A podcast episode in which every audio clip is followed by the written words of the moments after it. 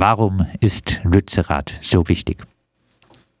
Ja, es geht bei Lützerath nicht nur darum, dass es ein Ort ist, der abgebaggert werden soll, um darunter Kohle zu schürfen.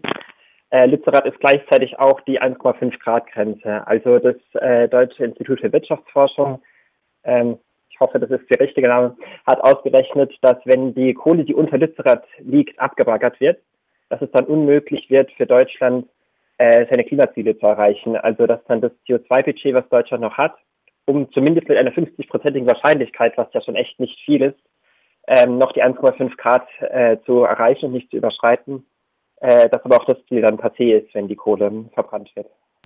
Heißt, äh, das 1,5 Grad Ziel, das ist äh, damit mit Lützerath wirklich, wäre das äh, beerdigt.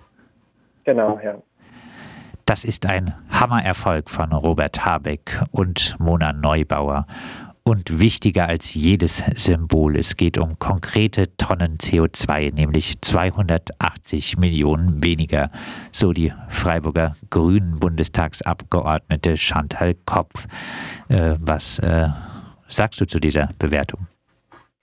Also wir begrüßen natürlich sehr, dass äh, der Kohleausstieg jetzt wirklich 2030 umgesetzt wird. Äh, wir sollten dazu sagen, dass äh, tatsächlich auch schon im Koalitionsvertrag stand, dass, wenn auch noch mit der Formulierung idealerweise, der Kohleausstieg schon 2030 geschehen soll. Das heißt, es ist jetzt nicht wirklich ein neuer Durchbruch, sondern zumindest mal der, äh, das Umsetzen eigentlich der Versprechung im Koalitionsvertrag. Und äh, es ist natürlich schön, dass jetzt 280 Millionen Tonnen weniger gefördert werden. Das Problem ist, statt den 220 Millionen Tonnen, die jetzt trotzdem noch gefördert werden, dürften wir eigentlich nur noch 70 Millionen Tonnen fördern. Ähm, ja, ich glaube, die Diskrepanz sieht man ganz gut. Gäbe es denn ähm, von Seiten der Bundesregierung äh, andere Möglichkeiten? Könnte man mit RWE anders umgehen? Ja, also die gäbe es auf jeden Fall.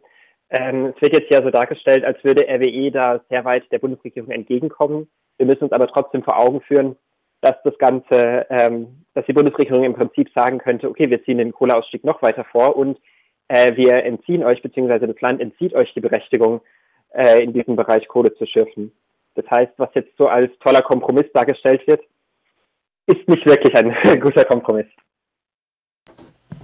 Und äh, was sagst du dazu, dass äh, so ein Kompromiss dann wirklich äh, von den Grünen als Erfolg äh, verkauft wird?